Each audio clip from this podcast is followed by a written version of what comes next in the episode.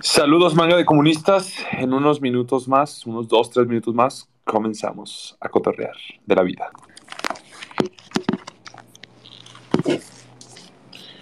Bien, pues vamos a comenzar a hablar un poco sobre lo que se vivió en este evento del CIPAC, Saludos nuevamente a la manga de comunistas que le vienen al jabón. Fue un evento bastante interesante. Soy su amigo Emilio Yitzhak. Esta vez me va a tocar pues estar moderando un poco.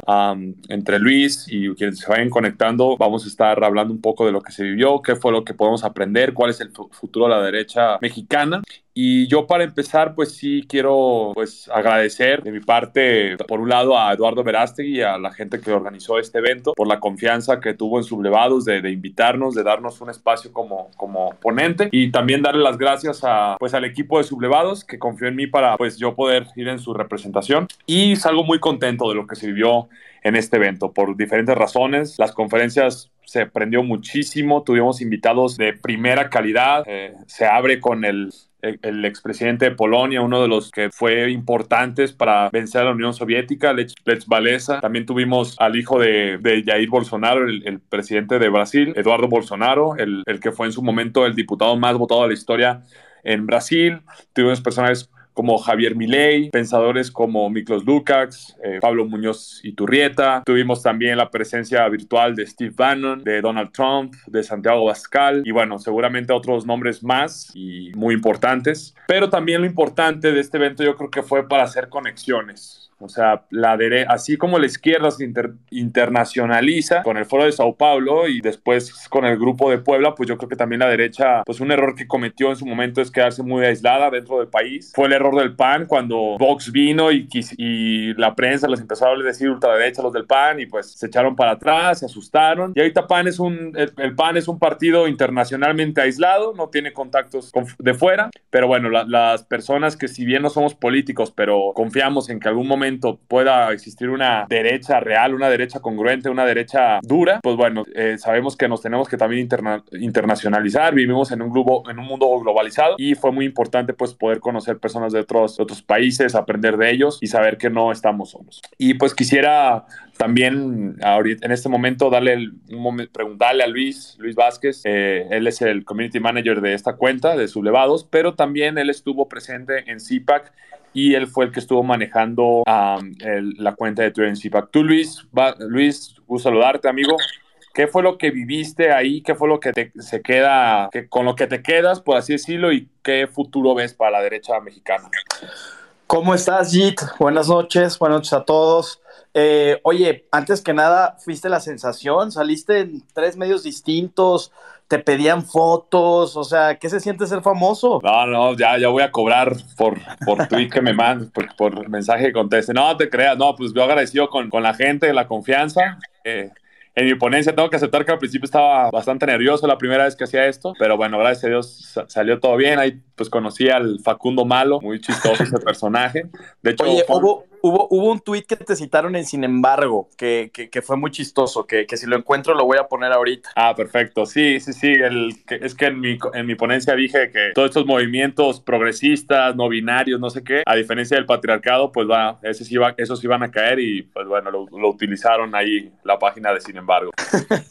fue, un tuit bastante chistoso, pero bueno, más allá de todo eso, creo que fue, creo que fue un buen evento. La verdad es que eh, yo también me quedo con un, con un buen sabor de boca porque es la punta de lanza para, para algo mucho más grande, ¿no? Em, sé que es, es un, eh, este evento fue, eh, no, no, fue tan, obviamente mucha gente en México por los medios, por cómo está el país, pues realmente ahorita el, tema conservador es un tema que está en pañales, ¿no? Es apenas están poniendo los cimientos, pero ver, el evento que se armó para estar aquí y el alcance y la cobertura que tuvo, la verdad me pareció un éxito. Y cuando, cuando yo veo que es un éxito es cuando veo la revista más importante de política del país, no por eso la mejor, pero sí la más importante, proceso, la más leída, en primera plana el evento, a mí se me hace que fue un éxito en ese, en ese aspecto y importantísimo para poner las bases. O sea, es muy importante que los grupos conservadores estén juntos en las mismas causas. ¿no? Creo que a veces lo que pasa en la, en la derecha, como tú bien lo decías al principio, a diferencia de la izquierda, es que eh,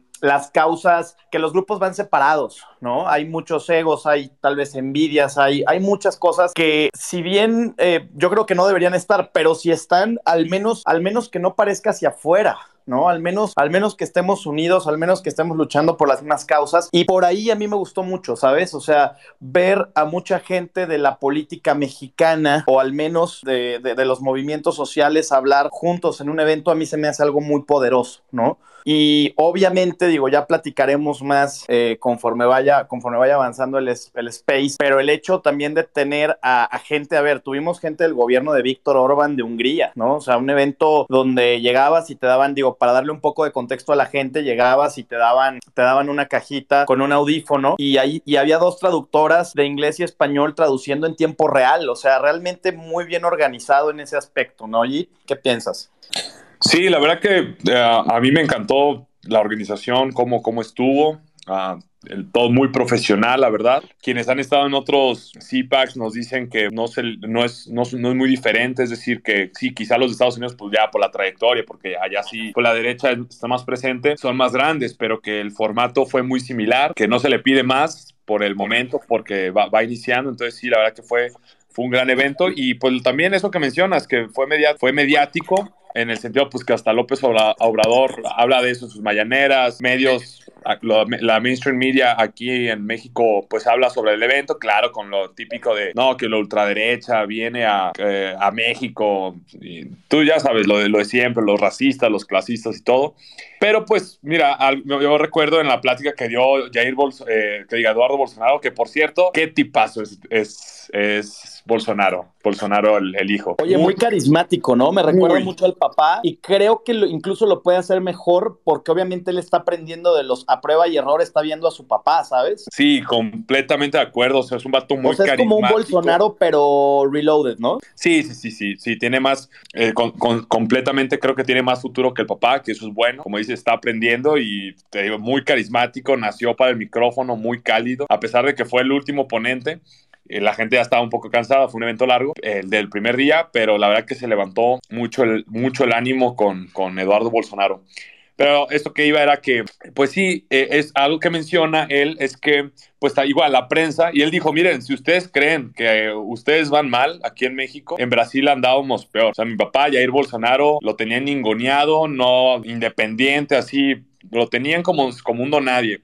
Y la prensa, obviamente, pues también, como le gusta la polémica, pues lo trataba de ultraderecha, de racista, de pues, lo que ya sabemos. Pero ¿Hubo, dice... ¿Te puedo interrumpir tantito ahí? Sí. Hubo una frase muy cañona que, que, dijo Eduardo Bolsonaro que a mí me, a mí me, o sea, se me hizo tremenda. Y es justo un poco lo que tú decías al principio. Cuando mi papá empezó, porque obviamente a todos nos da envidia Brasil, nos da envidia España, nos da, nos, nos da envidia Estados Unidos, porque allá la derecha no está huérfana, la derecha tiene representación hay think tanks, hay grupos, hay todo un ecosistema de derecha. Pero antes de llegar a eso, Eduardo dijo algo en la plática fundamental. Dijo, cuando mi papá empezó, la gente con la que él hablaba en los foros en donde iba no era ni la mitad de los que están aquí reunidos hoy. Y dije, wow, o sea, justamente es lo que te dice, por algo se empieza. Perdón por la interrupción, pero quiero hacer ese paréntesis. No, no, buenísimo, qué bueno, qué, qué bueno que añades eso. Dijo, sí, no, no, o sea, si, si hubiéramos tenido un 10% de lo que están aquí, era bueno. Entonces eso pues me dio esperanza, pero también algo que dijo que esto que, conectándolo con, con esto, es que obviamente aquí en México la gente no lo sabe, pero en el fondo si le explicas qué es la derecha, la mayoría se va a identificar con ello. Lástima que no hay un, como mencionas, un ecosistema. El PAN ya es un, eh, no es una derecha verdadera. Uh, la prensa, pues no se diga, cooptada por el globalismo. Entonces la gente vive engañada y luego constantemente, pues, Um, López Obrador ataca a la derecha como si fuera esa que lo que la derecha para López Obrador es lo que la izquierda progresista globalista es en realidad así más ahí sí más fifi por así decirlo no es una derecha popular, que es lo que nosotros estamos apelando. Pero eso que menciona Eduardo Bolsonaro dice, mira, la prensa está tachando, o sea, como que la gente de común decía, la gente está tachando a Jair Bolsonaro como ultraderechista, machista, clasista, pero pues yo pienso igual que él. O sea, es decir, la, las cosas que Bolsonaro apelaba, que era mejorar la economía, reducir impuestos, defensa propia, eh, que los criminales sean tratados como criminales, pues son las cosas que la gente común también piensa. Entonces, pues por ese lado, a mí no me preocupa que nos estén tildando de ultraderecha y todo eso, porque pues la gente curiosa va a decir, a ver, pues qué dice la ultraderecha. Y a ver que, ver que estuvimos hablando, pues del amor a la familia, el amor a la patria, estar en contra de la trata de personas, eh, estar en contra de desmembrar a niños dentro del vientre, proteger a la infancia, todo eso, pues obviamente a la gente común, que digo, no, no, no es como que pretendo dividir a la sociedad, pero la gente de a pie, la que no está viviendo todo el día en Twitter y se siente oprimida, pues dice, sabes que yo también soy de ultraderecha, aunque pues en el fondo no, no lo es. Tengo a, también, bueno, tengo aquí también en, en, en, en, el micrófono solicitando a alguien que estuvo ahí en CIPAC, una persona muy, muy movida, ya varios conocemos, y pues ahí estuvo presente, muy conectado, entonces también quisiera, eh, le voy a pasar el micrófono para también que nos platique un poco lo que él vivió. A ver, deja que se conecte. ¿Ibas a comentar algo, Luis? No, adelante, adelante. Muy bien. Bueno, Isaac, pues este, un gusto saludarte, un gusto que nos hayas pedido eh, el micrófono. Recuerdo, recuerdo verte, conocerte en persona, eso también fue lo que me gustó mucho. Mucha gente que solamente conocía de redes, en ese evento los conocí en persona. Entonces, pues fue un gusto eh, saludarte y preguntarte qué fue lo que viviste en CIPAC, qué fue lo que viste, qué expectativas te llevas y qué, qué le espera a la derecha mexicana. Muchas gracias, mi querido Emilio Itzak. Y bueno, saludo a todos nuestros amigos de Sublevados. Antes que nada, muchas gracias por este espacio de que, que siempre abren con la libertad de expresión. Igual procuraré ser muy breve. Y respondiendo a tu pregunta, lo que vi fue un evento que, o sea, es histórico porque es el primer CPAC en México. Esperemos que sea el primero de muchos que están por venir. Ojalá que se replique año tras año como sucede en Estados Unidos. Y era justo y necesario armar un evento como este donde los conservadores pudiésemos reunirnos para conocernos mejor, para escucharnos, hacer networking, debatir las ideas, porque yo veía hace algunos años a diversos grupos pro vida, de, por ejemplo, el Frente Nacional por la Familia, con participación y muchas otras organizaciones eh, que son pro vida, pero parecía que, que se peleaban, que no, no había una coordinación, no había como un trabajo en equipo, una colaboración y había mucha lucha de egos. esto no significa que no que los egos hayan desaparecido de la nada.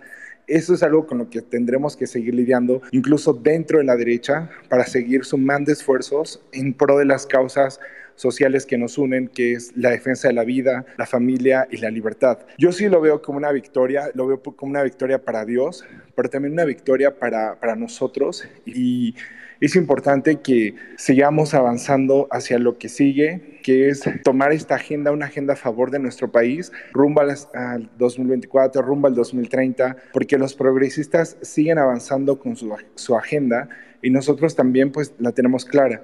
Me gustó mucho también ver el liderazgo de Eduardo Verástegui, muchos conservadores que estuvieron como Germán Tert de Vox, España, tú sabes, Jair Bolsonaro, bueno, el hijo, Eduardo Bolsonaro, perdón, pero que, que, justamente, y algo, esto me llamó la atención, que me decían los de Brasil, ahí había dos periodistas muy guapas de Brasil que decían cómo es que les fue robada la elección en Brasil a través del voto electrónico. E incluso decían que nosotros no lo permitiéramos. Y hoy en México está este debate de la reforma electoral y algo en lo que coinciden, digamos, la mayoría de, de las personas, de los políticos, tanto de Morena como de la oposición, es, por ejemplo, en el tema del voto, electrónico, con esta idea de que se van a reducir eh, pues, lo que cuesta hacer elecciones. Y creo que ahí es un debate del que también se va a tener que dar, porque al parecer, bueno, lo vimos en Brasil, lo vimos en Estados Unidos con, con las máquinas de Dominion, sí es peligroso para, para, la democracia en el país. Bueno, yo la verdad no soy tan experto en el tema del voto electrónico, pero al menos este evento a mí me sirvió para poner banderitas rojas en el tema del voto electrónico. No sé ustedes qué opinen, quizá tendríamos que profundizar un poco más en esos temas, pero sí es importante porque porque se hablan de temas que quizá había, iban a pasar desapercibidos. Entonces, bueno, definitivamente muy contento, muy feliz de haber sido parte del CIPAC México. Esperemos que se siga replicando año tras año y que vaya creciendo hasta llegar al punto en el que seamos muchas personas de una derecha popular. Muchas gracias, Isaac. Eh, muy, muy, muy contundente lo que, lo que dices. Que, eh, y fíjate, fíjate que ahorita que mencionan estas dos periodistas de Brasil, fue, es algo que también quiero meter sobre la mesa. Que conocimos a personas que están, sí están lanzando una prensa alternativa desde lo pequeño hasta lo muy grande. Pues, por ejemplo, eh, sí habían pues eh, reporteros independientes que veía que tenían una presencia, un nicho de mercado dentro de sus redes importante. Quizá no de que cientos de miles de seguidores, pero 5, 10, 15 mil seguidores, pero con mucho engagement, o sea, personas que al menos en un pequeño espacio, se puede decir, que, no es tan pequeño, están teniendo mucho impacto en las personas que lo siguen y creo que si se multiplica ese tipo de, de micro, le llaman microinfluencers, o, o reporteros independientes eh, con una plataforma pequeña pero con muy, muy bien atrincherada, pues creo que se puede hacer algo grande. Las batallas, yo siempre lo que digo es, ah, yo entiendo que hay referentes muy grandes que jalan más y todo, pero no hay que, no hay que despreciar las batallas pequeñas,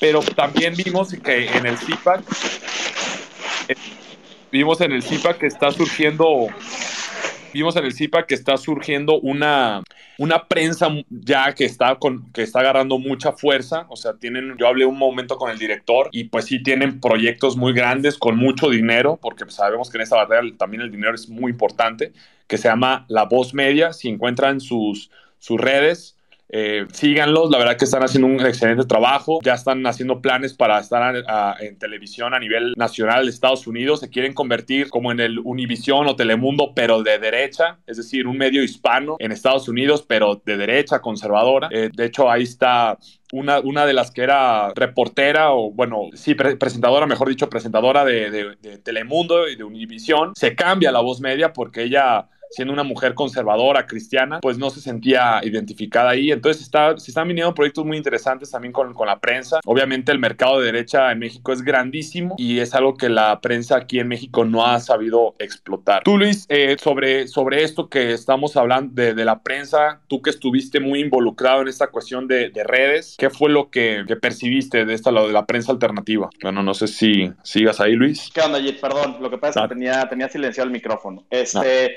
Ah, lo que te, lo que te decía es, eh, a ver, yo, yo vi una, una, presencia fuerte de la prensa alternativa, como tú dices, incluso, por ejemplo, me tocó platicar con una chava que venía de la Escuela de Periodismo de Columbia y que había estado, fue al evento como para pues para cubrirlo también, o sea, eh, estos, estos cuates de la voz media también, eh, gente de Brasil, gente de España. Entonces, eh, yo creo que se está haciendo un ecosistema, ¿no? Justamente. Y lo que me gusta es que se está uniendo. O sea, yo, si volteamos para atrás, y no sé si coincidirás conmigo, hace dos años, o sea, no, no solamente había una desunión en Twitter, ¿no? O sea, en Twitter no, no, todavía no estábamos unidos la gente que tenemos un pensamiento conservador, pero tampoco existía esta, esta prensa, ¿no? Y ahorita vemos a voces como el americano, el American, o sea, son, son cosas distintas, el americano, el American, la voz media, que son prensa de Estados Unidos que van hacia el mercado hispano, pero además ellos están conectados con influencers, con Tucker Carlson, que sí es, que sí es alguien de, de, la prensa, pues, pues mainstream, ¿no? Como Fox News,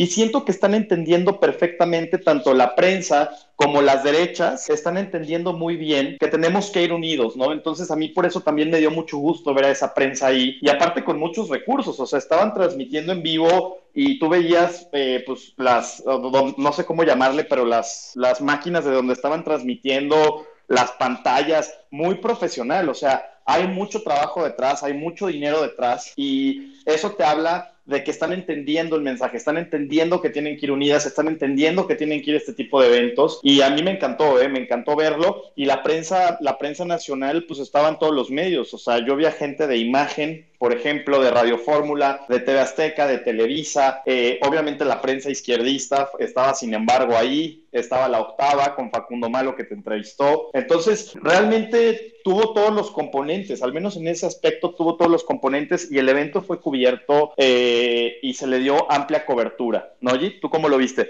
¿Te gustó? ¿Te gustó, verdad, Karina? Karina de la Voz Media, muy guapa, ¿no? Sí, muy guapa, pero muy, muy tipaza, la verdad. Y también el otro, el otro presentador, presentador Mario, creo que por su acento era español, no recuerdo bien, pero también... Sí, Mario, Mario Noya, que por cierto, Mario Noya también es amigo de, de Mario, de aquí de Sublevados, que no sé si está escuchando ahorita, este, y gran tipo. Él trabajó muchos años con Federico, con Federico Jiménez Los Santos, y, y de hecho Mario tuvo yo oportunidad de ver si Mario ahorita se sube, se sube para, para que también nos, nos hable un poco de él. Y también, y él es el que tiene la voz media, y también un cuate muy, eh, pues bastante bueno. A mí me cayó muy bien, ¿no? Pero, pero bueno, ¿qué, qué, qué más, qué más podremos comentar Ah, del evento? De, de, de hecho, quería, ahorita ya también Mario está con micrófono, eh, va- pues, sobre todo micrófono, ahorita le voy, a, le voy a lanzar la pregunta a él para que participe. Pero fíjate esto que mencionas de la unidad, que hace tiempo yo recuerdo cuando empezó este movimiento aquí en, aquí en México, que eh, fue durante la pandemia, yo no te conocía, no conocía a Mario, no conocía a Lía, no conocía a Isaac, no conocía prácticamente a nadie. Eh, éramos individuos, pues sí, con un pensamiento conservador, completamente eh, inmersos por esta llamada espiral de silencio, o sea, creíamos que estábamos solos. Y pues en pandemia que empezamos ahí a tuitear, a subir memes, esto y aquello, pues empezó a surgir esta, vamos a decir, nos fuimos aliando de que, bueno, oye, eh, no coincido contigo en algunas cosas, pero en la mayoría, en lo general, coincidimos y bueno, fueron, fue surgiendo esto, pero solamente eh, se puede decir que a nivel aquí México y algunas partes de Sudamérica, pero algo muy interesante que también vi acá es, mira, por la educación aquí en México, que sabemos que es un lastre la SEP, el México está resentido tanto con Estados Unidos como con España, pero algo que vi acá es como que la, la derecha que no cree, que no creemos en la versión que nos cuenta la SEP, y claro, o sea, con nuestras imperfecciones, mexicanos, gringos, españoles, sudamericanos, todo, pero aquí entendimos que no, que no, no tiene que existir ese resentimiento, vamos contra un mismo enemigo, contra un mismo rival, entonces ver esta, que, que, lo, que políticos, pensadores esta- esta- estadounidenses están volteando a ver a Sudamérica y todo su mercado conservador, el voto latino en, en Estados Unidos importantísimo y contundente en Florida, que ya pasó de ser un swing state a un red state. un estado Sí, no, no, no, republicano. quiero, quiero hacer un paréntesis. El, el futuro del conservadurismo en Estados Unidos, si me atrevería a decirlo así, y digo, se relaciona obviamente con lo que acabas de decir, por eso te, te interrumpí rapidísimo. El futuro del, del conservadurismo en Estados Unidos depende en gran parte de que logren captar el voto latino. Claro, totalmente de acuerdo.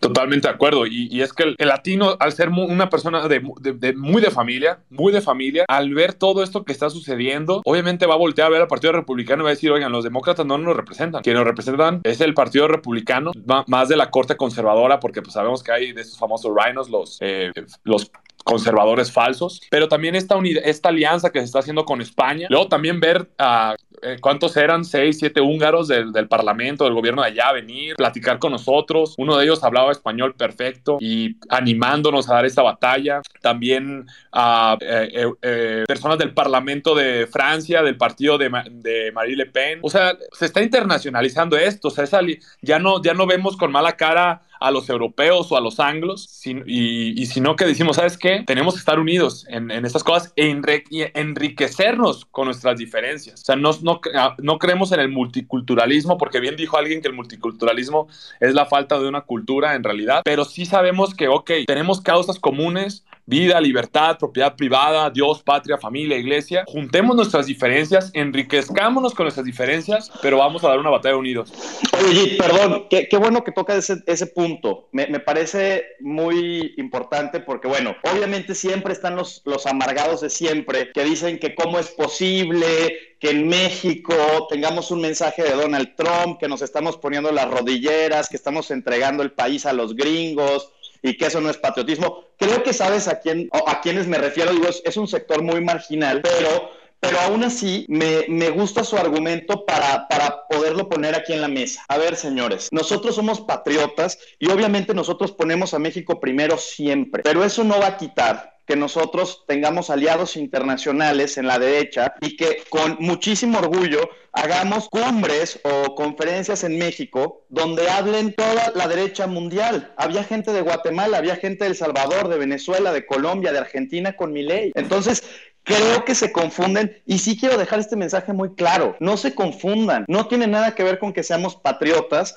con el hecho de que podamos decir o podamos decir en Estados Unidos se está haciendo bien el movimiento conservador, coincidimos con un mensaje acá, coincidimos con el mensaje de Hungría, coincidimos con el mensaje de Giorgia Meloni, coincidimos con Le Pen en Francia. Entonces, creo que sí me parece importante dejar muy claro eso. Las alianzas son las alianzas internacionales y otra cosa son la agenda para México. A veces me dicen, oye, tú en ustedes en sublevados hablan más de los extranjeros que de las cosas que pasan aquí. Pues sí, porque no hay derecha, porque no hay referentes, porque estamos huérfanos, porque apenas se está construyendo. Por supuesto que volteamos a Europa, volteamos a Estados Unidos y ponemos en la palestra lo que están haciendo allá porque no tenemos ahorita en México, no tenemos mucho de qué, al menos en el tema conservador, no tenemos mucho de qué, pues de, los referentes, pues pensadores, ¿no? O sea, apenas se están, se están construyendo, se están haciendo. Entonces, sí quisiera, y no sé tú qué opinas, Jit, sí quisiera dejar esa, esa diferencia. No tiene nada que ver con que seamos patriotas, con que tengamos alianzas internacionales, ni con que Trump salga hablando en un evento. Pues es lógico que Trump lo va a hacer. Si Trump es pro vida, es conservador,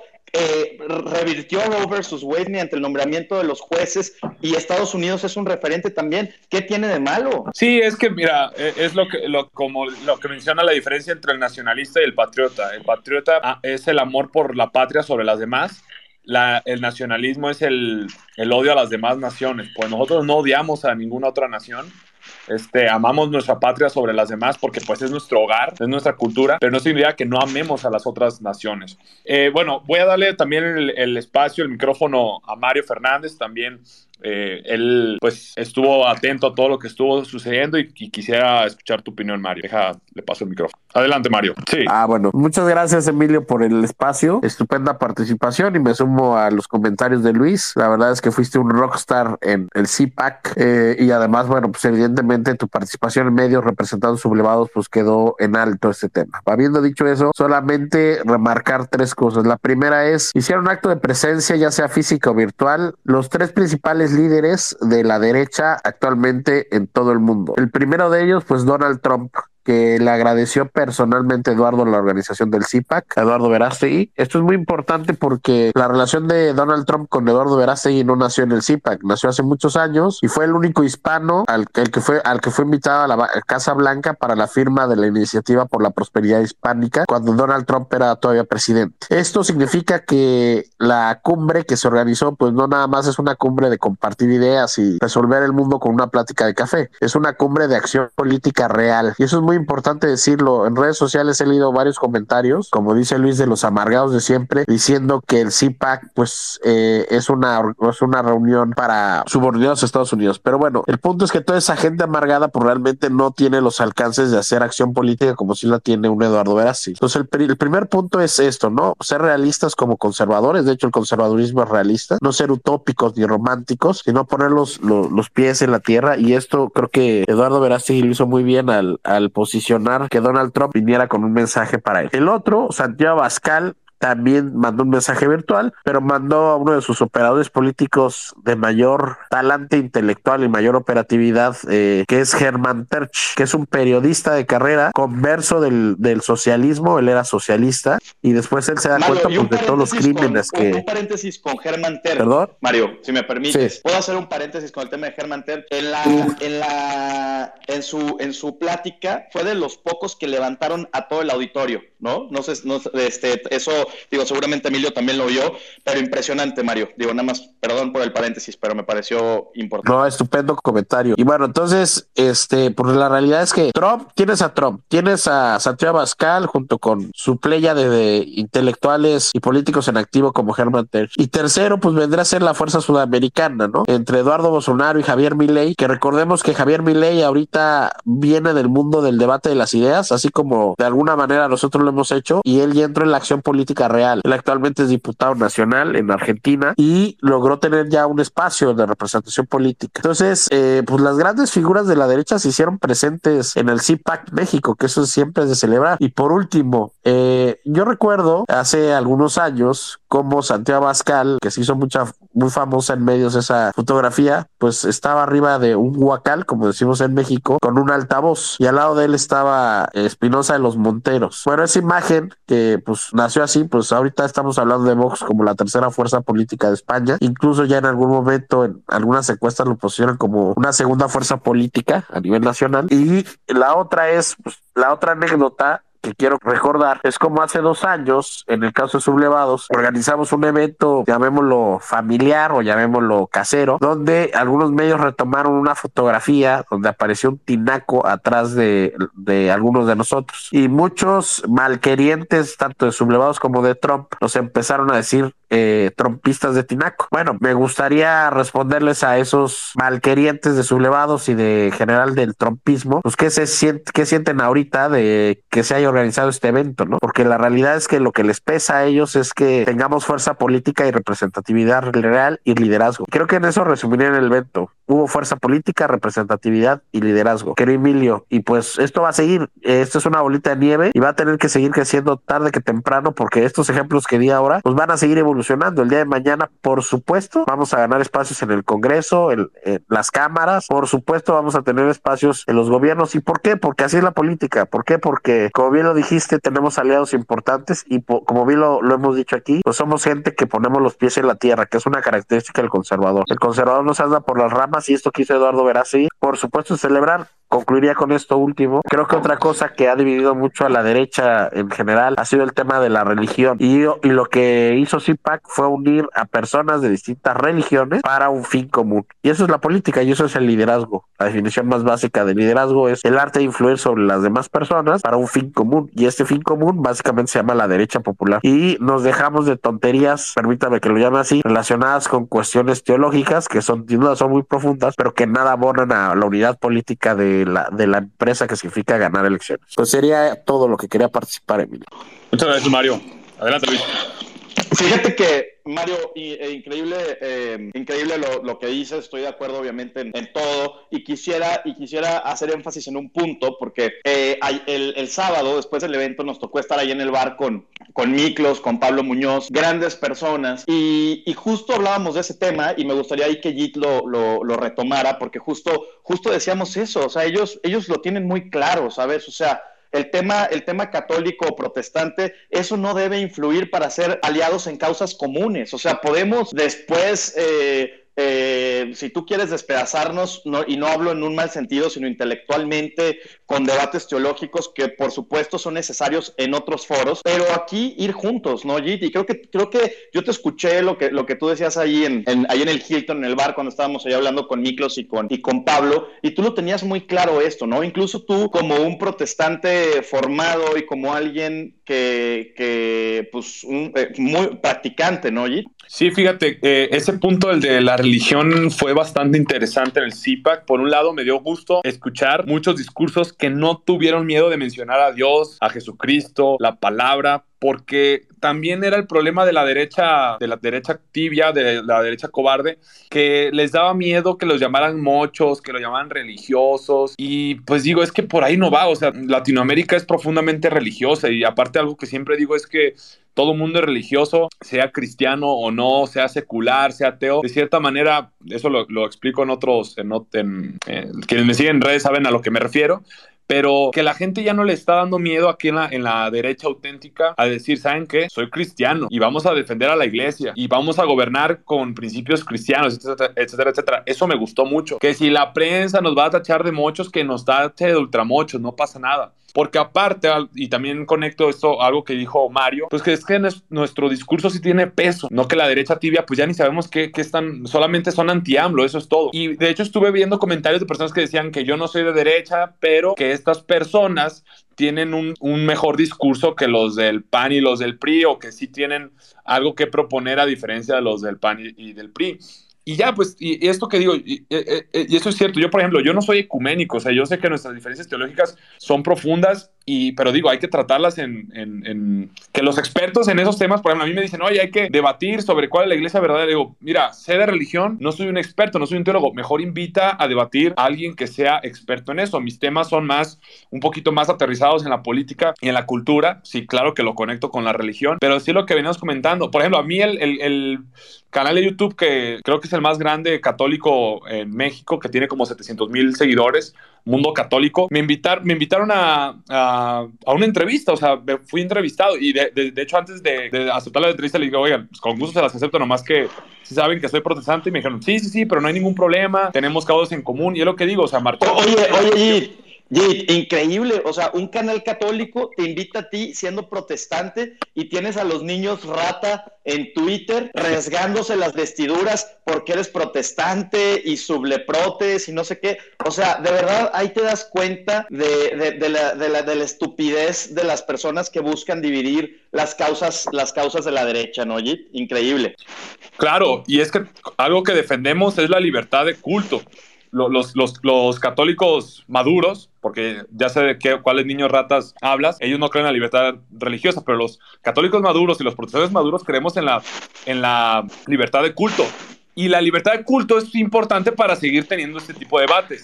¿Quieres debatir sobre protestantismo y catolicismo? Te voy a decir que necesitas. Necesitas libertad de culto para tener un espacio en donde debatirlo y es algo que estamos defendiendo la derecha. Bien. Este... E, e, incluso me comentabas que viste a un pastor, ¿no? A un pastor, o sea, porque, a ver, ciertamente hubo, hubo padres, hubo sacerdotes presentes, obviamente por obvias razones había gente más, más católica, pero había protestantes. Me dijiste que viste un pastor que, que conoces bien, ¿no, Jit? No me acuerdo su nombre, pero que te sorprendió verlo ahí, ¿no? Ah, por ejemplo, estuvo el, no, no, no es pastor, pero es este, él es el licenciado Cebreros, él es el dirigente de un movimiento que se llama Frente de Reforma Nacional evangélico, ¿no? Un movimiento evangélico. Movimiento evangélico, y fíjate, fíjatelo, eh, eh, sí pretenden hacer en su momento un partido político, sí de corte protestante, pero ellos se basan en la postura política neocalvinista holandesa, sobre todo del ex primer ministro de Holanda, Abraham Kuyper.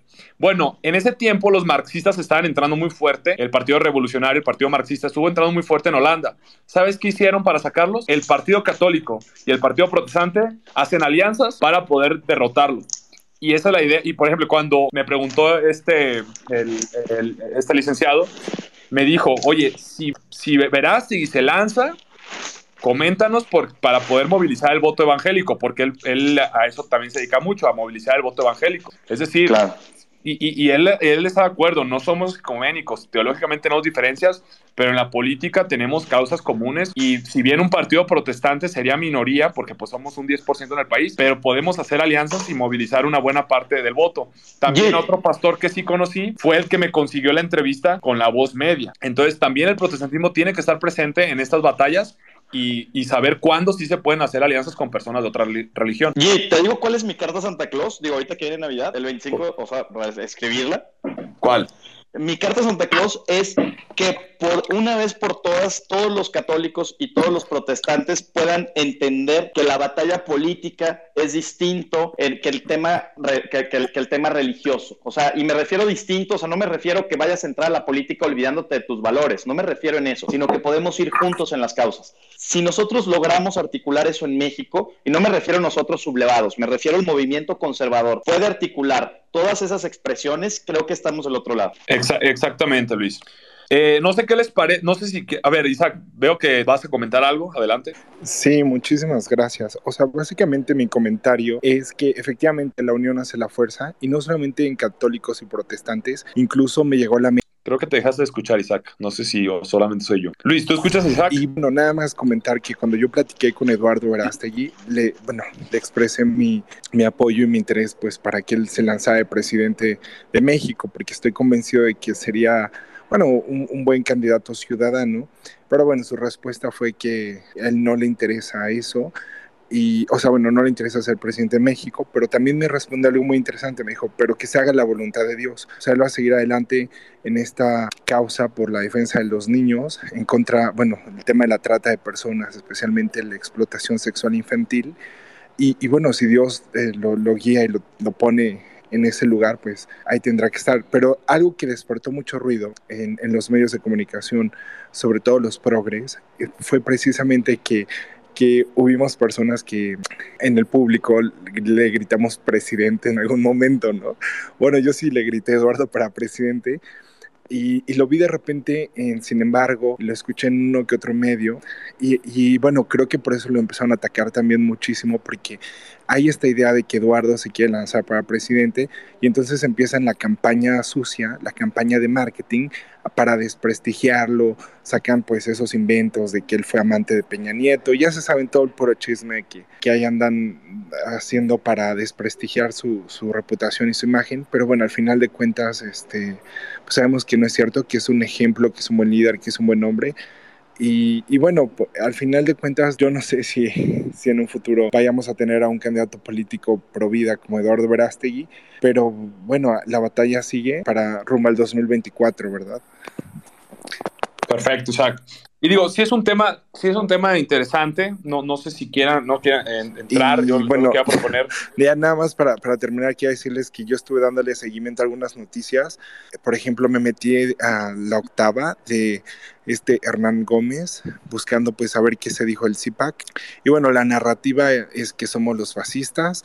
O sea, yo creo que cualquier persona que no conociera el CIPAC realmente va, creería que, que se reunieron fascistas o gente así como como adoradores de Hitler o algo así, porque eso es como la narrativa de los medios de, extrema izquierda que, dijeron incluso Claudia Sheinbaum en su conferencia de prensa del día de hoy, este, pues em, dijo un discurso así como si realmente fuéramos fascistas. O sea, es, es, increíble cómo hay una manipulación mediática. Y creo que ahí también hay que dar la batalla cultural y pues se está dando, pero creo que hay mucha gente que está siendo manipulada. Nada más.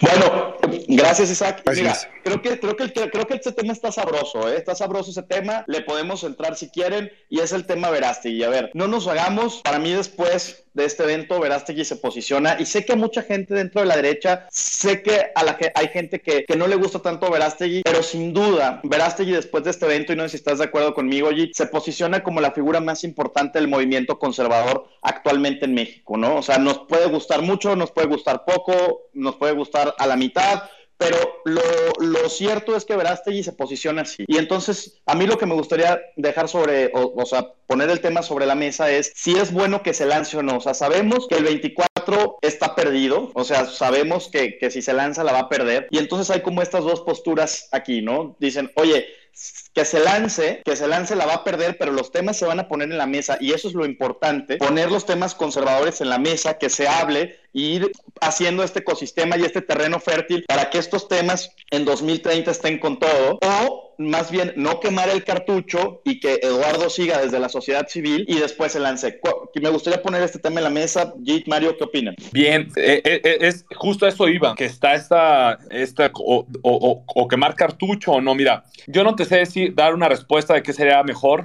quizá alguien que se dedica más al análisis político directo te podrá dar una mejor respuesta. Yo lo que creo es eso, o sea, si se lanza, no le va a alcanzar, muy probablemente, pero puede que sí se forme, no, no puede, sí se puede formar una buena oposición, una oposición real. Se van a poner los temas sobre la mesa, se va a generar ruido. Muchos del PAN, que sí son verdaderos panistas, verdaderos de derecha, van a poder sentirse respaldados, van a poder levantar la voz. Hay gente que dice, no, pero es que si se lanza, va a dividir el voto en contra de Morena. Miren, yo honestamente sí he sido un votante generalmente panista, pero esta vez sí voy a anular mi voto si, si el candidato no me gusta. Si es un candidato global, globalista tibio, voy a anular, voy, a ir a votar, sí, no, no, yo no me gusta dejar el voto en blanco, pero lo voy a anular. Entonces ya es un voto, y digo, mi voto. Oye, pero, pero, los oposiprogres te van a decir que cómo vas a anular tu voto, que pienses en el voto útil, por Dios, que pienses en el país, G. ¿Cómo se te ocurre? Precisamente porque pienso en el país lo anulo. ¿Por qué? Porque si, si entra un globalista al poder, digo, va a ser el mismo daño, o hasta puede que más que, que, Morena, o sea, va a, ser el, va a ser el mismo daño, porque la pelea ya no es tanto económica de capitalismo-comunismo. Hoy en día la pelea, gran, gran pelea es globalismo versus patriotismo y progresismo versus conservadurismo. Entonces, si me dicen, no, que el voto útil, no, pues ese no sería voto útil. Un voto útil para que gane un globalista no es un voto útil. Te, la voy a poner así. Así fuera Ebrard o así fuera Claudio X González, cualquiera de los dos harían más daño en los temas que ahorita que nos interesan a nosotros, que es el tema, obviamente nos interesan también otros temas, pero los temas conservadores, el conservadurismo, los temas sociales, le darían mucho más al traste que lo que está haciendo López Obrador. No sé si coincidas. Coincido en gran parte. Digo, la gente que dice que López Obrador es conservador, que porque está en contra del aborto, a ver, si él estuviera verdaderamente en contra del aborto, ya hubiera puesto... eso es una locura. Ya hubiera, puesto, ya hubiera puesto en su lugar al ministro Saldívar. Y a ver, hay que acordarnos quién puso al ministro Saldívar en ese lugar, Calderón. Totalmente. Oye, y ahorita te voy a contar un chisme, ¿eh? te voy a contar un chisme que me enteré de primera mano de Calderón, pero bueno, Ahorita, ahorita, ahorita lo dejamos ahorita. Cuéntanos.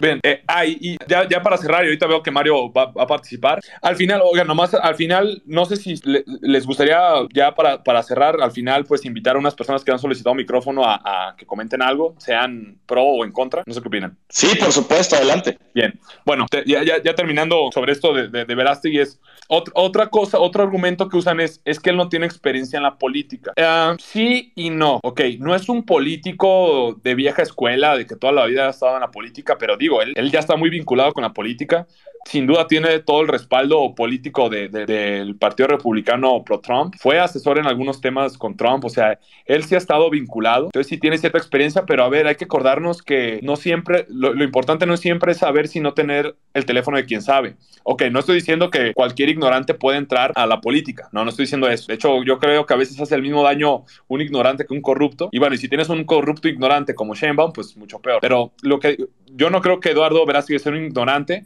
pero lo que él tendría que hacer es formar un muy buen equipo de personas que sí sepan sobre política. O sea, él ser la cara, porque como dices, él ya se posicionó como eh, la principal figura que representa nuestro movimiento, al menos en lo mediático, pero que arme un buen equipo y fue de hecho una de las pláticas que más me encantó, no recuerdo cómo, cómo, cuál, cómo se llama, cuál es su nombre, pero él estuvo hablando de la, de la Unión Soviética porque algunos países que provienen de la Unión Soviética son exitosos y otros eh, por lo cual no. Y menciona que los países que fueron exitosos fue porque cuando hicieron la transición fue una transición de golpe, es decir, todas las reformas que se tuvieron que hacer se hicieron de golpe. De, explica, si tu perro tiene una cola gangrenada, ¿qué es mejor? ¿Cortarla poquito a poquito o de cortarla de golpe? Entonces países como Ucrania, como Polonia, cuando se liberan de la, de la Unión Soviética, es lo que hacen, una transición de golpe. Y los países que no fueron tan exitosos después de de la Unión Soviética, ahorita el conflicto Ucrania-Rusia, es porque empezaron a hacer reformas poco a poco a poco y mencionan que ese fue el mismo error que cometió Fox. Llega la alternancia y se armó todo un una así el país andaba como vuelto loco, por fin llegó la, alternancia, pero la gente del equipo de Fox resulta ser la misma gente que estuvo gobernando, o sea, no fue una verdadera alternancia. Entonces, yo creo que en el momento en el que llega la alternancia, porque tiene que llegar sí o sí, o sea, la izquierda al estar destruyendo todo, al final la gente se cansa y, y llega una alternancia va a tener que, no, no va a tener que repetir el mismo error que cometió Fox, que cometió Calderón, de permitir que el viejo PRI continúe gobernando. López Obrador, que la cuarta transformación, no sé qué, tiene la misma gente del PRI de los 70. Entonces, si llega una alternancia, tiene que hacer reformas de golpe, que hablen, que la prensa diga que estás yéndote en contra del progreso y del derecho y todo. No, de golpe, haz todas las, eh, todas las reformas que tengas que hacer así, de golpe, tu equipo, que no, te, que no quede nadie del viejo PRI, del viejo régimen. Eso es lo que yo diría. Mario, ¿qué, comentas tú sobre este tema ya para al final soltar micrófono a las personas que quieran participar? Sí, Emilio, muchas gracias. Pues miren, ahora que hiciste alusión al análisis político, eh, en una campaña hay dos factores muy importantes. Diría tres. El primero es el nivel de conocimiento del candidato y el segundo es la intención de voto. Son dos cosas diferentes. ¿Qué significa el nivel de conocimiento? ¿Cuánta gente tiene una opinión de ti, sea buena o mala? Ejemplo, en el año 2018, José Antonio Mid, a mí en lo personal me parecía un buen candidato, que es la intención de voto, es decir, cuánta gente votaría por ti pero tenía poco nivel de conocimiento. ¿Por qué? Porque aunque era un político profesional, no había sido electo en cargos de elección popular. Siempre había sido designado en cargos de secretarías de Estado, pero no tenía ese conocimiento de, nivel de conocimiento de la gente. La elección de 2018 fue mal leída por los partidos políticos de oposición. ¿Por qué? Porque López Obrador ya llevaba 18 años haciendo campaña política permanente. Más del 92% de la gente ya lo conocía. Fue, y ya obviamente la intención de voto fue más del 50% que votó por él. Pero bueno, esa es otra historia. ¿A qué voy con esto? Lo importante es primero darte a conocer. Muy bueno este evento, por supuesto, pero Eduardo, si quisiera armar una plataforma política, tendrá primero que darse a conocer entre la gente, que la gente sepa quién es. Y ahí es donde yo veo una virtud. ¿Por qué? Porque Eduardo es un outsider. No viene del mundo de la política y como tú bien lo dices, Emilio, aunque ya tiene contactos, un networking, y ha trabajado en iniciativas concretas a favor de la, de la política y el bien común, la realidad de las cosas es que no es una persona que viva de la política. Entonces, al ser un outsider le da una ventaja. Me recuerda un poco a la figura de Trump, en qué sentido que Trump era un outsider en la política y eliminó al establishment de los republicanos, a todos los reinos, empezando por los Bush, y ganó la candidatura interna, la primaria, y luego ganó la externa. Entonces, en este caso, Eduardo, pues tendrá que, esa, que valorar esa opción. Si quiere realmente ser candidato, tendrá que hacer, aumentar su nivel de conocimiento. Ya después, en el día a día de la campaña, ya en caso de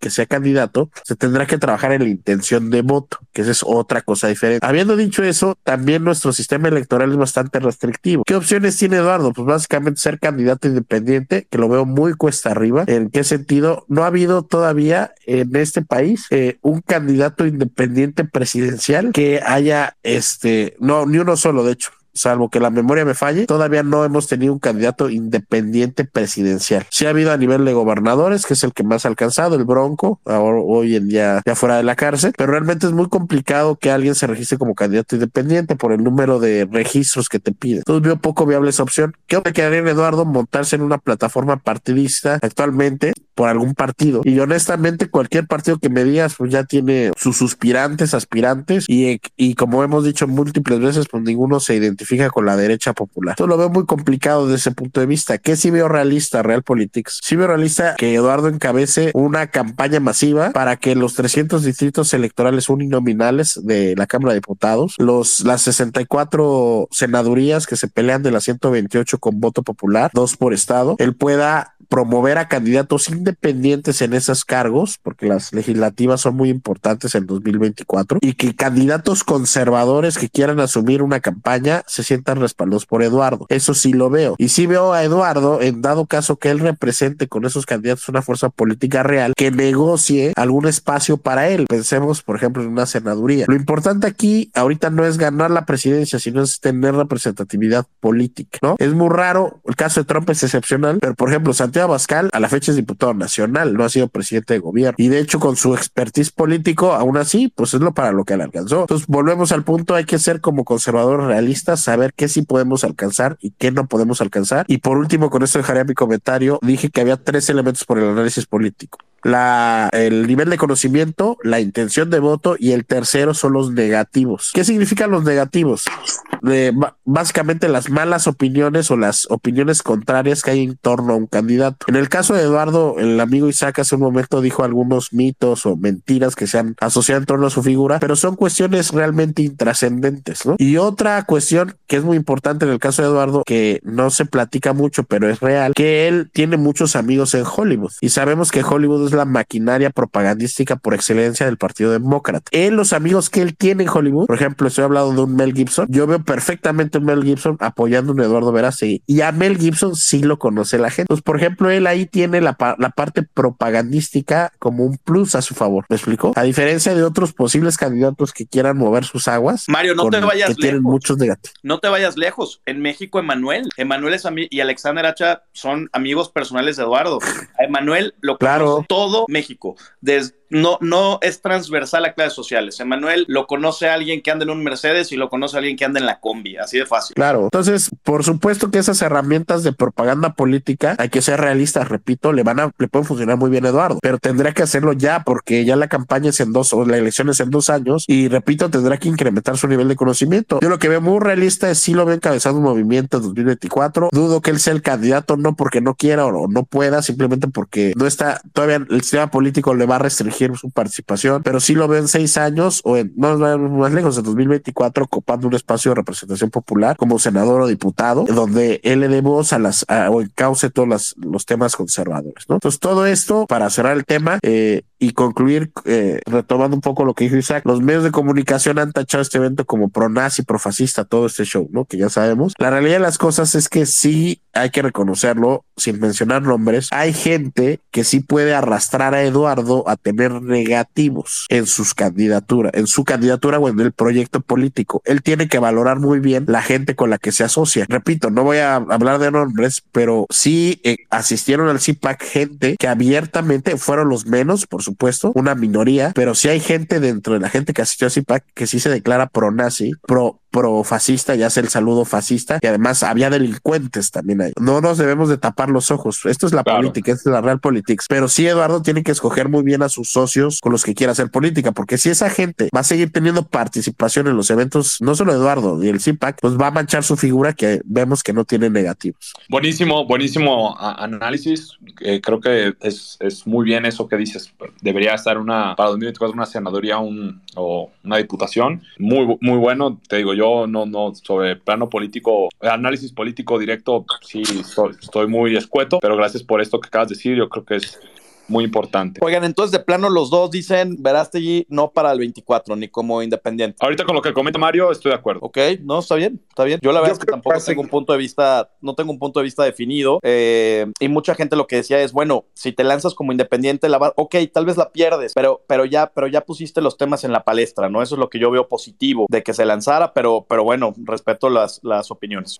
Pre- pre- precisamente estoy de acuerdo contigo, pero eso que menciona Mario, que una senaduría en una diputación podría hacer ese doble efecto. Por un lado, poner las cosas sobre la mesa y por el otro lado, pues generar este movimiento. Y Isaac, adelante, terminamos contigo para ya abrir el, espacio al resto. Claro que sí, nada más eh, decirles que por lo que entiendo, eh, nuestro amigo Eduardo Verástegui va a seguir eh, haciendo lo que sabe hacer, crear, despertar conciencias y crear nuevas realidades a través del, del arte, del cine, que es como su vocación, y, por supuesto a través del activismo social, que tiene una misión muy grande y muy importante para erradicar la explotación sexual infantil, la trata de personas a través del movimiento Viva México, que cada vez se, va, se está haciendo más grande. Yo soy parte del movimiento en el Estado de México como, como representante de la Comisión de Asuntos Internacionales del Estado de México.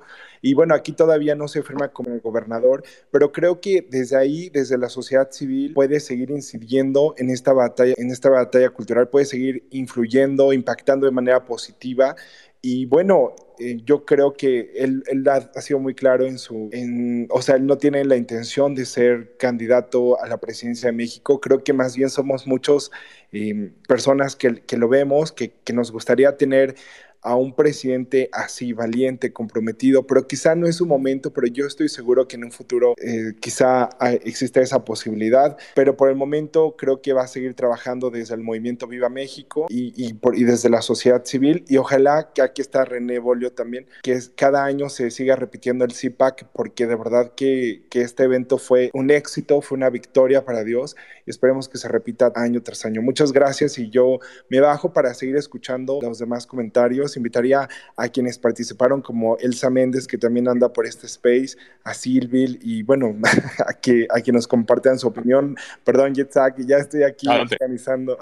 Un no, no, bueno, no, buenísimo. Precisamente voy a, voy a abrir micrófonos. Bien. Gracias, Zach. Gracias, Zach. También nuevamente un gusto haberte conocido ya, ya, ya en persona. Un, una gran persona. Ya, ya nos conocemos un poquito de, de hace dos años, pero por medio de redes y fue un gusto haberte conocido y fue un gusto haber conocido a otras personas también directamente. Bien. Muchas eh, gracias. Voy, voy abriendo espacio a personas que quieran participar. Les voy a pedir que sean muy contundentes. Este, ya vamos a ir cerrando. Eh, ya llevamos una hora aquí, entonces digo, podríamos seguir porque es un tema muy amplio, pero sí les pido que sean muy contundentes, muy directos y, y pues agradecerles también si, si, digan, si dicen cosas en contra, se vale, es válido, precisamente las op opiniones también que no sean a favor nuestro son necesarias porque, pues bueno, es aprendizaje. Entonces voy a empezar con, deja abrir micrófono, Quetzalumán, adelante, adelante.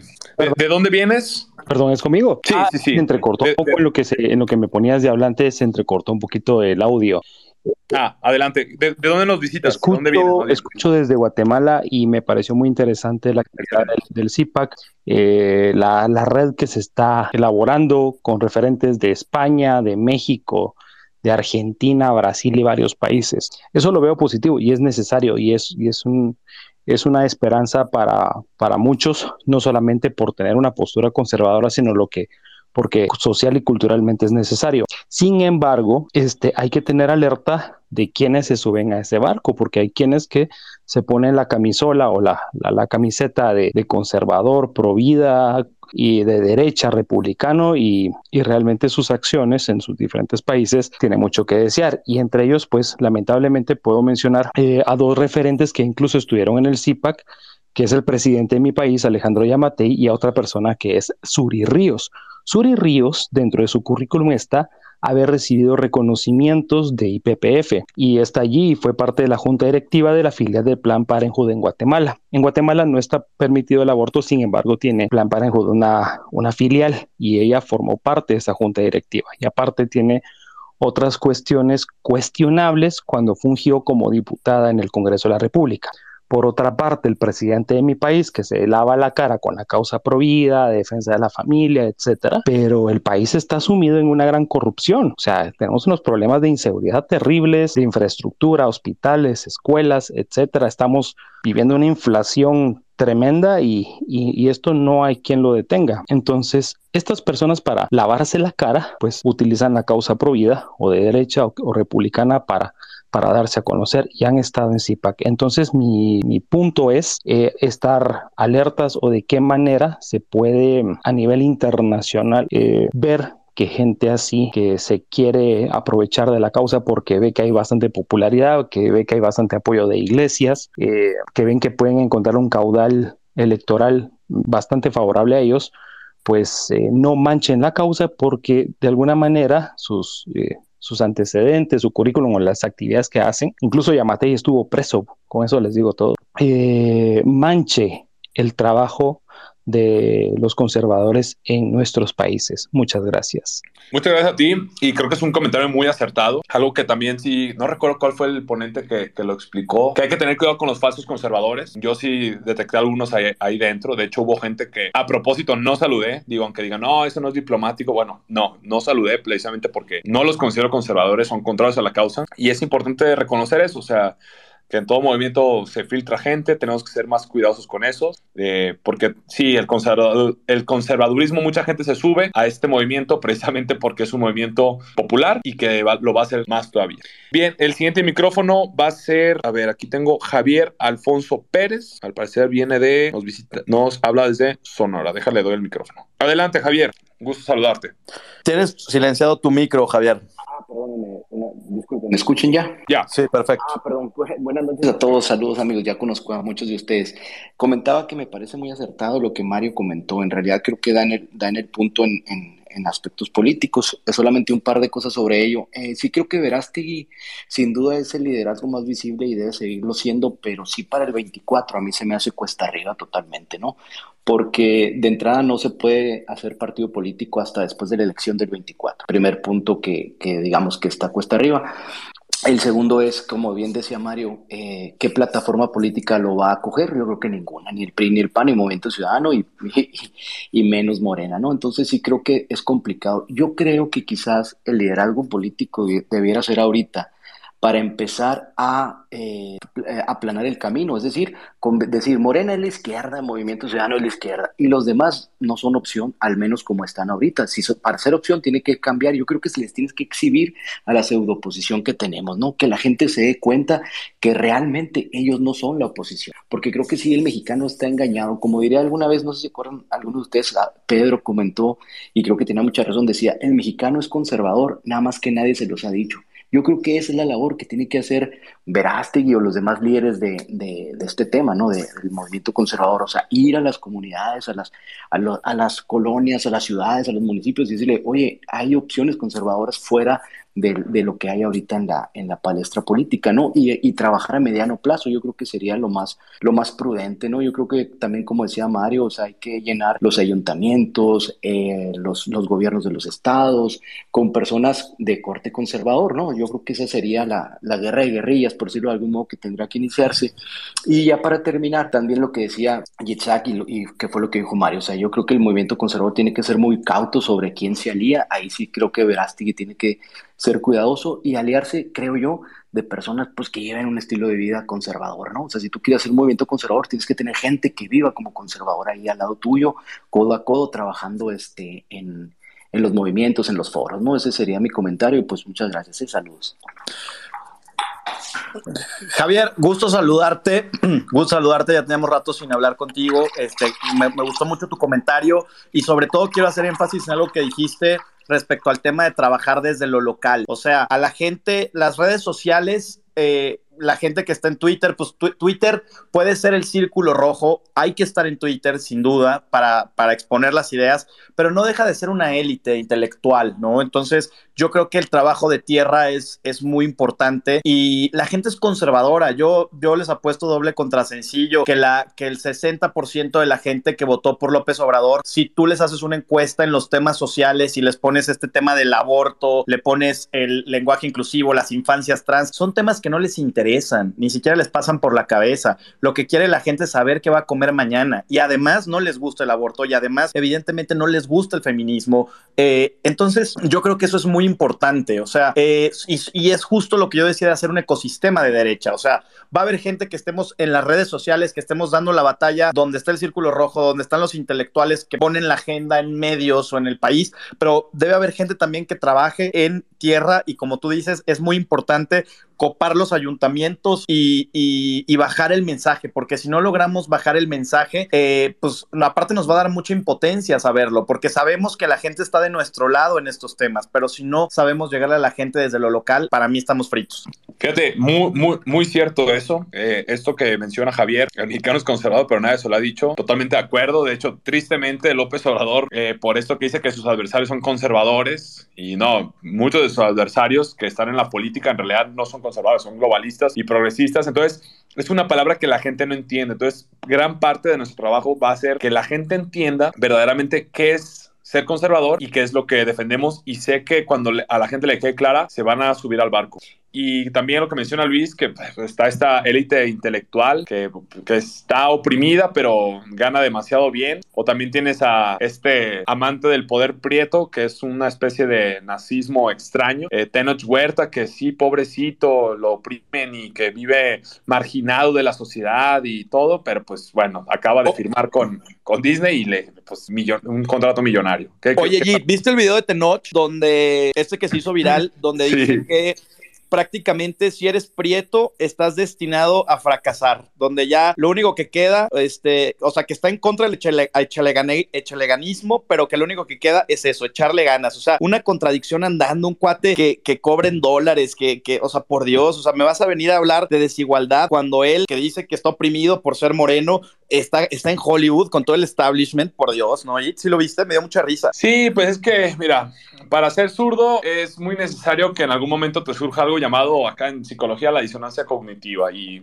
eh, Tenoch Huerta pues es alguien que sí tiene, tiene eso y bueno es que pues, le, ha resultado mira yo lo entiendo le ha resultado pues, muy bueno comenta una estupidez y pues aparece en los medios y todo. Y bueno vivimos en un mundo tan capitalista que hasta el socialismo es negocio. Entonces obviamente él quizá mira quizá no, digo no creo que sea lo suficientemente inteligente como para hacerlo a propósito de decir a ah, este discurso me sirve pero pues yo creo yo creo que sí es muy inteligente Jit y yo creo que sí lo hace a propósito porque sabe perfectamente dónde, dónde detonar. Sabe que el tema racial en México o, eh, es, es, es, un tema que, que, a la gente le, al menos en un cierto sector le puede y sí siento que lo explota, fíjate. Yo creo que sí lo hace adrede. Bueno, e, es cierto y pues también, pues obviamente por nuestras instituciones educativas ese tema está muy presente, o sea, la UNAM, que, es, que yo siempre digo que es el principal, el principal, la principal fábrica de marxistas en Latinoamérica y pues estamos viendo que hacen grafitis de muerte a los blancos.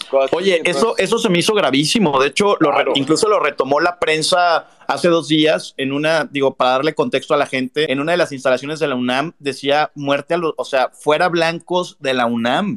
o sea, yo creo que eso nunca se había visto, ¿no? Sí, no, no, no. Y digo, y ya, ya, lo, ya lo pensaban porque los maestros lo estaban fomentando, pero ya lo están haciendo cada vez más público y eso sí puede ser peligroso, la verdad. Yo, yo, a mí me pareció impresionante verlo, ¿eh? Lo retomó no, sé si fue Pablo Macluf o quien retomó la, el, el graffiti, se me, hizo, se me hizo peligroso, pero bueno, eso igual da para otro space. Claro. Bien, ah, también, ah, bueno, ya se había entrado Roxana, pero se salió. Ok.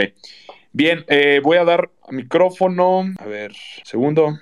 Voy a darle micrófono, voy a dar eh, últimos dos, dos participaciones a Michelle, Michelle Rodríguez. A ver, un segundo.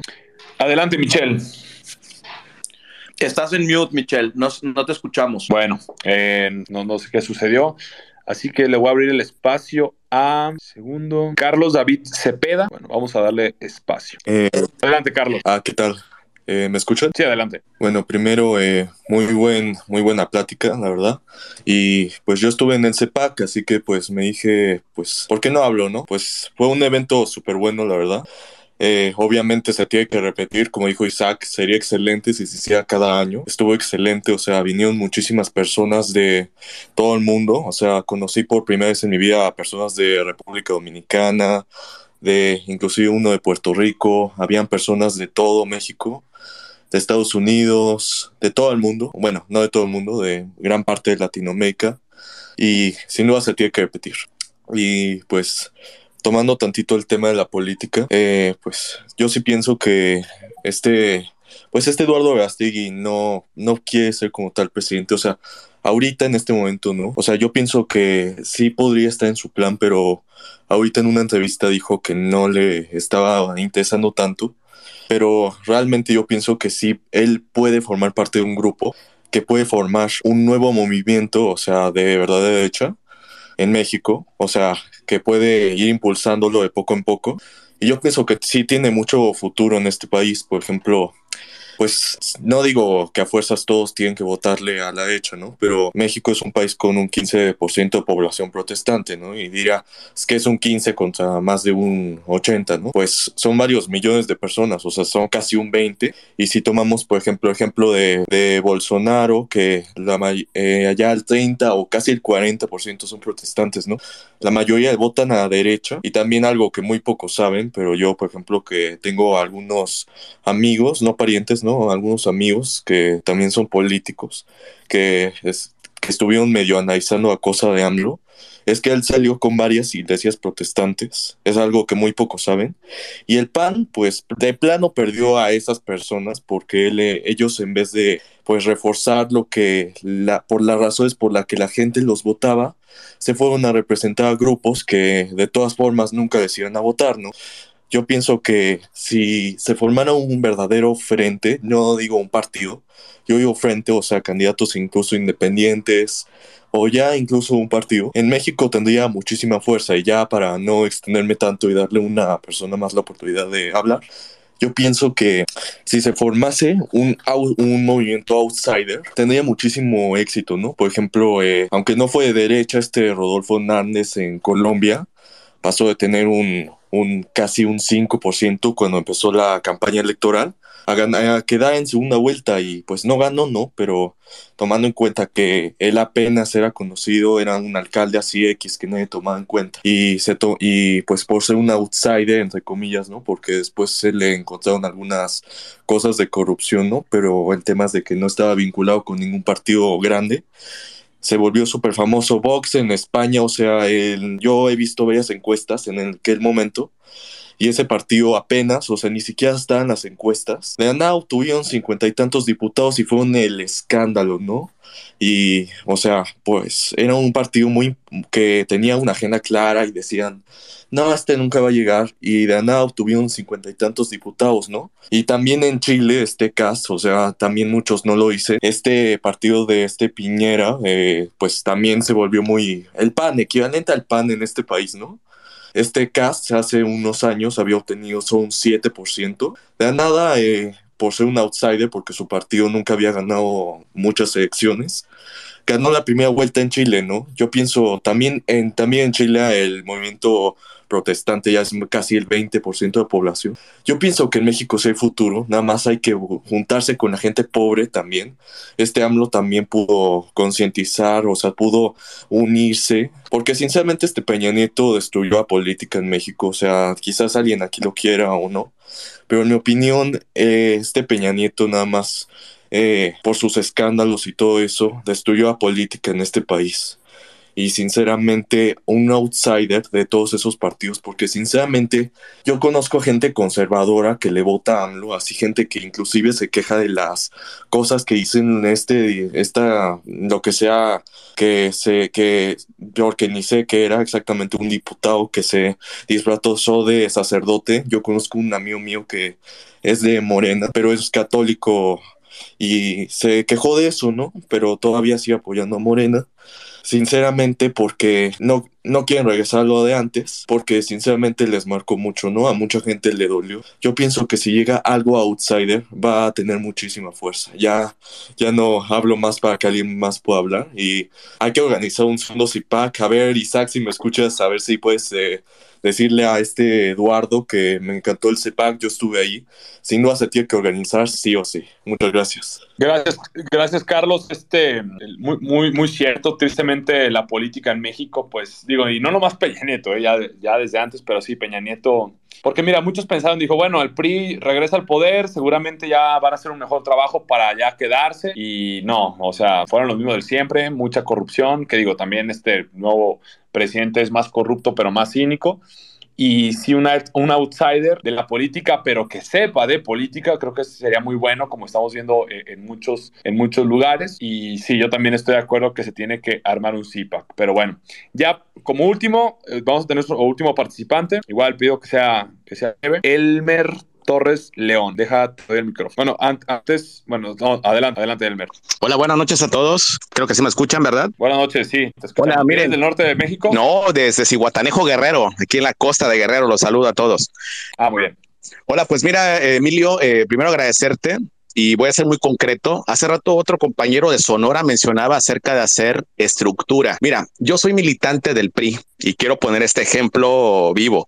Yo pertenezco, eh, tengo la presidencia al Instituto Reyes Heroles, filial Cihuatanejo. Y recientemente tuve un debate con mi presidente a nivel estado. Él es abiertamente progresista dentro del PRI.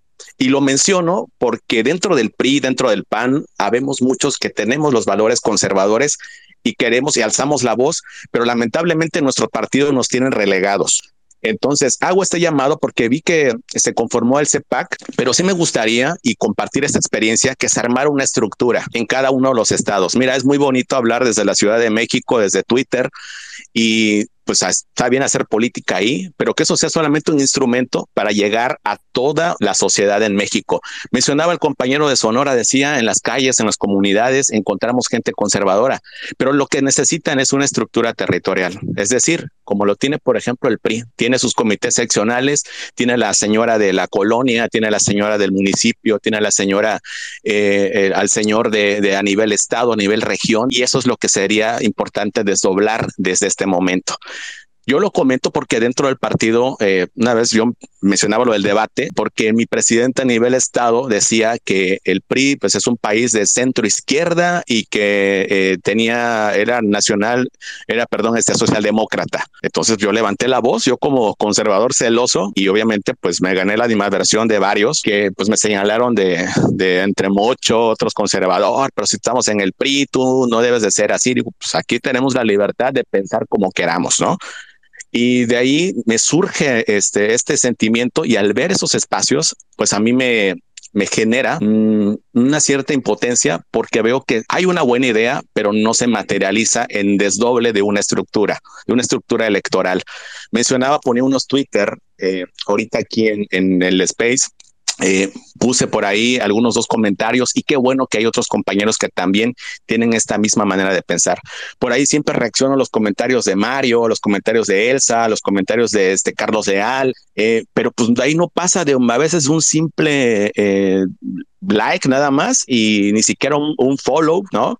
Para mantener ahí un contacto y que sepan que alrededor, desde Tijuana hasta Mérida, existen, existimos muchos conservadores que queremos pertenecer a este movimiento. Y bueno, yo te puedo asegurar que dentro de poco, mm, si esto se sigue mm, desdoblando, créeme que vas a tener gente que es, que es eh, afiliada al PRI, al PAN y a otros, y a otros partidos, vas a tenerlos ahí dentro de ese espectro político de la derecha, de una verdadera derecha que reivindican nuestros valores y por eso hago este espacio y que bueno, agradezco la oportunidad y mi aporte sería, yo levanto la mano en cuanto haya alguien que de este foro que se haya levantado diga, ¿sabes qué?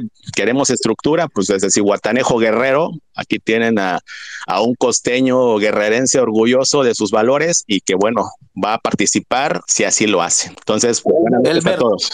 Elmer, qué importante lo que mencionas, este, mucho gusto. Sí. Eh, digo, yo ya vi que estábamos ahí en contacto en Twitter, este, no, digo, no, no he tenido ubicado, pero, pero digo, qué bueno que, que sirve esta oportunidad para ubicarnos entre, entre todos. Es muy importante lo que mencionas, que era un poco lo que yo decía, trabajar desde lo local. O sea, me encanta que tú digas, sabes que yo estoy en el PRI, pero soy conservador. ¿Y cuánta gente como tú no hay en todos los partidos? Claro. Olvidémonos, esto es transversal a los partidos. Yo les aseguro que muchísima gente que está territorialmente, como tú lo estás eh, en lo local de Morena, es conservador, es conservador, estoy seguro, lo puedo firmar. Entonces, yo creo que es cuestión de atreverse, yo creo que es cuestión de atreverse, de formar una verdadera estructura política y yo creo que sí existe en México el electorado para ello.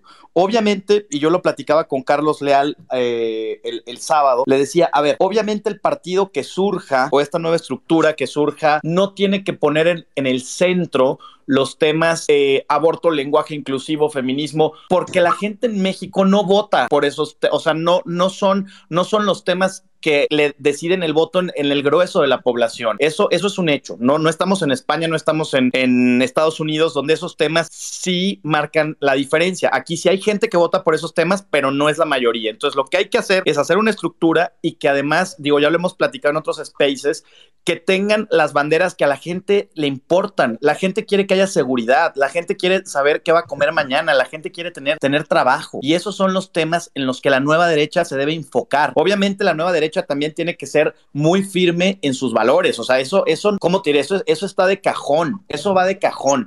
Pero aquí tenemos que, que, que, tomar el poder por arrebato, arre, arrebatar el poder, o sea, digo, y lo hablo de una forma democrática, obviamente, pero eh, poniendo los temas que le importan a la gente en la mesa. No sé qué pienses, Jit.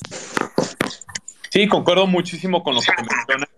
Y aparte, yo recuerdo cuando recién me incursioné en este mundito llamado Twitter y en la batalla cultural y todo, ya, ya en cuestión de redes, alguien me dijo, mira, nomás tienes que tener claro algo, México es mágico. Tienes a personas conservadoras en Morena, en el PRI, en MC, tienes personas progresistas en el PAN, entonces eh, es una cuestión que sí dificulta un poquito la política, pero que hay que saber aprovecharla. Entonces, te agradezco mucho, Elmer, por el trabajo que estás haciendo. Es Gracias, cierto, ¿Mande? Gracias, muchas gracias. Sí, eh, eh, eso es importantísimo y una vez Lía Trueba una, una vez sí lo mencionó, que algo que se le puede reconocer al PRI es que al menos saben estructurarse bien, digo, no por nada gobernaron tanto tiempo, no estoy diciendo que eso haga bueno al PRI, eh, es lo que digo, o sea, hay, hay, hay muy buenas personas en todos los partidos, de hecho, no sé si lo había comentado antes, mi, mi, mi abuelo, mi abuelo fue presidente de, de su municipio tres veces por parte del PRI, pero él es profundamente conservador, católico hasta los tuétanos. Entonces, pues sí, es, es, es bastante, bastante interesante el fenómeno aquí en México. Entonces, sí es, como dices, en cuanto salga un personaje que pueda representar esto de, de varios partidos, va a salir gente que lo respalde. Pero bueno, les agradezco muchísimo el tiempo de haber estado aquí. Seguimos en esta batalla. Eh, un gusto, un gusto con, a los que participaron. Gracias a cada uno de los que dieron su aporte. Yo también creo que CIPAC se tiene que repetir. Y bueno, que, que Dios los bendiga mucho, que descansen y recuerden, no sean comunistas. Bye. Saludos, felicidades, Emilio. Bye. Saludos. Lo mejor está por venir.